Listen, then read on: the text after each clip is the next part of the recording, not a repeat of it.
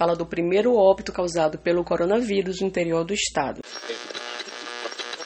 A Covid-19 tem mudado a rotina dos moradores de cidades do interior do estado. Foi confirmada a primeira morte por coronavírus no interior do Ceará. A informação veio do prefeito de Sobral, Ivo Gomes, que utilizou as redes sociais para informar sobre o ocorrido. Eu sou o Diego Viana e esse é o Recorte, em temporada especial sobre o combate ao novo coronavírus no Brasil e aqui no Ceará. Segundo o prefeito, uma mulher de 60 anos, moradora do município de Santa Quitéria, faleceu no Hospital Regional Norte, em Sobral, há alguns dias. A vítima havia feito um primeiro exame que teve o resultado inconclusivo para a Covid-19. O segundo exame feito pela vítima trouxe o resultado positivo para o vírus. A morte ainda não foi contabilizada pela Secretaria de Saúde do Estado e pelo Ministério da Saúde. A jornalista do Povo, Flávia Oliveira, comenta sobre o caso. Importante ressaltar aos ouvintes que essa morte foi divulgada nas redes sociais do deputado estadual Ivo Gomes na noite de segunda-feira, ou seja, não foi contabilizada no boletim da Secretaria Estadual de Saúde, que até então mantinha cinco mortes divulgadas no domingo. A paciente era mulher de 60 anos, moradora da cidade de Santa Quitéria, e teria morrido há dias, quando estava internada no Hospital Regional Norte. Por que ele ressaltou esse há dias? Porque os testes feitos em laboratório para detectar a Covid-19 estão levando pelo menos 10 dias para ficar prontos, ou seja, o paciente pode ter óbito e o resultado só sair depois. Por esse e outros motivos que o governador Camilo Santana comemorou ontem em transmissão ao vivo que uma primeira remessa dos 350 mil testes rápidos adquiridos pelo governo haviam chegado ao Ceará. Ontem também chegou uma parte dos 4 milhões e meio de testes doados pela mineradora Vale ao governo brasileiro. Todos esses testes serão utilizados seguindo orientações do Ministério da Saúde, ou seja, vão ser direcionados preferencialmente nas pessoas que estão na linha de frente do combate ao novo coronavírus, como profissionais de saúde e policiais. Voltando a falar sobre os casos no Ceará, Estamos ocupando a terceira posição no número de pacientes com Covid-19 no Brasil inteiro. Mas é preciso a gente ver como está a questão da notificação desses casos nos demais estados. A Bahia, por exemplo, tem quase duas vezes a população do Ceará, mas aparece com menos da metade dos nossos casos confirmados e apenas um óbito. Outra informação interessante é que, apesar da gente concentrar a maioria dos casos na região Nordeste, nossa taxa de óbitos é de 1,3%, ao passo que na região Nordeste como um todo é de 2,2%. Os estados de Piauí e Pernambuco possuem bem menos pacientes do que o Ceará, mas com taxa de mortalidade bem maior, com quase 19% e 8%, respectivamente. O município de Aquiraz, que fica na região metropolitana de Fortaleza, apresentou na última segunda-feira, 30, uma alta no número de casos confirmados de Covid-19. Aquiraz possui a maior taxa de infecção por habitante do Ceará, segundo a estimativa da Secretaria de Saúde do Estado. O primeiro caso registrado no município foi divulgado no dia 9 de março. Desde então, o número apresenta tendência de crescimento, o que preocupa as autoridades de saúde. O repórter Alan Magno traz mais informações sobre a situação do município. No início da semana, os casos da infecção pelo novo coronavírus em Aquiraz dobraram em 24 horas. O município apresentava sete casos confirmados no domingo e chegou à marca de 14 ocorrências da nova doença no dia seguinte, na segunda-feira, dia 30 de março.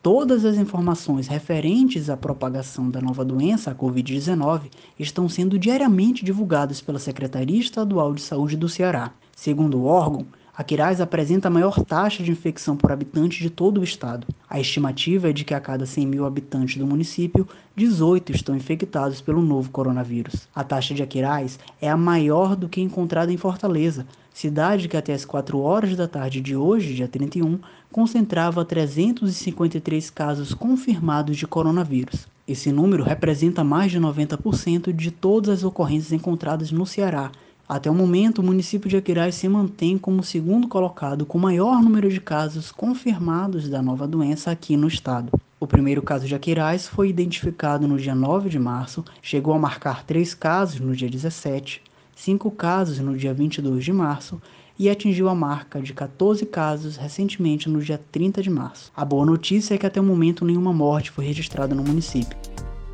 E ainda falando sobre o avanço do novo coronavírus no interior do Ceará, o episódio de hoje do Recorte conta com a participação especial do jornalista Farias Júnior, que integra a equipe da Rádio Povo CBN Cariri.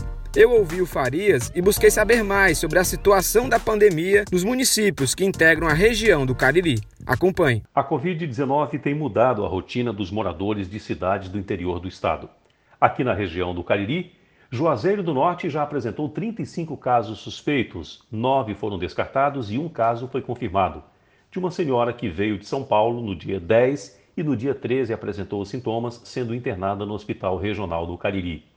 Outro município também com caso confirmado foi Mauriti. Houve a confirmação do caso do prefeito da cidade, Mano Moraes, um caso suspeito. Crato tem 20 casos suspeitos, 13 descartados, Barbalha 22 casos suspeitos Brejo Santo, 11 casos suspeitos, 2 descartados, Missão Velha, 2 casos suspeitos. Eu conversei com os prefeitos dos municípios de Barbalha, Farias Brito, Assaré, Brejo Santo, Nova Olinda, Santana do Cariri e também com o prefeito Dr. Nilson Diniz, que é médico, prefeito do Cedro e presidente da Apresse. E todos reclamam da demora para a liberação dos exames por parte do Laboratório Central. Semana passada, conversei com Magda Almeida, secretária executiva da Secretaria de Saúde, que nos afirmou que a capacidade máxima de processamento de exames diários do LACEN é de 100 exames. Na última sexta-feira, 4.600 exames estavam na fila de espera. Enquanto os resultados não saem, nas diversas cidades as pessoas estão divididas. Algumas cumprem a rigor a rotina de isolamento, outras insistem em sair nas ruas como se nada de diferente estivesse ocorrendo. Apesar das insistentes campanhas em emissoras de rádio e carros de som que sobem e descem nas ruas das cidades alertando sobre a necessidade do isolamento social. As pessoas que moram na zona rural, nos sítios, vilas e fazendas, continuam vivendo as suas rotinas quase que sem nenhuma alteração. Algumas apenas evitam ir às cidades. Os comerciantes e empresários têm pressionado os gestores a liberarem a abertura do comércio, mas os gestores já demonstraram que vão continuar seguindo as orientações do governo do estado e do Ministério da Saúde. Segundo dados da Secretaria de Saúde do Estado, febre e tosse foram sintomas mais comuns apresentados por pacientes infectados com o novo coronavírus no Ceará.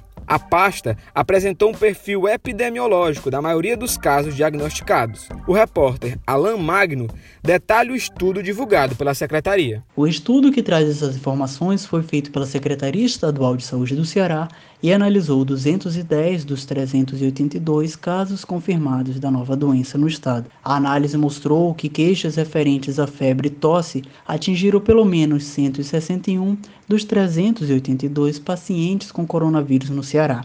Esse número representa cerca de 42% de todos os casos com diagnóstico positivo para a nova doença aqui no estado. No que diz respeito aos pacientes com mais de 60 anos, grupo de risco do novo coronavírus, os sintomas como febre e tosse foram relatados em 36 dos 45 casos analisados. Outros sintomas, como coriza, dor de garganta e dor de cabeça, atingiram cerca de 38% dos 210 casos analisados, o equivalente a 80 pacientes. Os sintomas menos comuns identificados pela análise foram náuseas e vômitos, calafrios, diarreia e congestão nasal. Esses sintomas não foram relatados em mais do que 25 casos e, portanto, apresentam um índice de incidência menor do que 15%.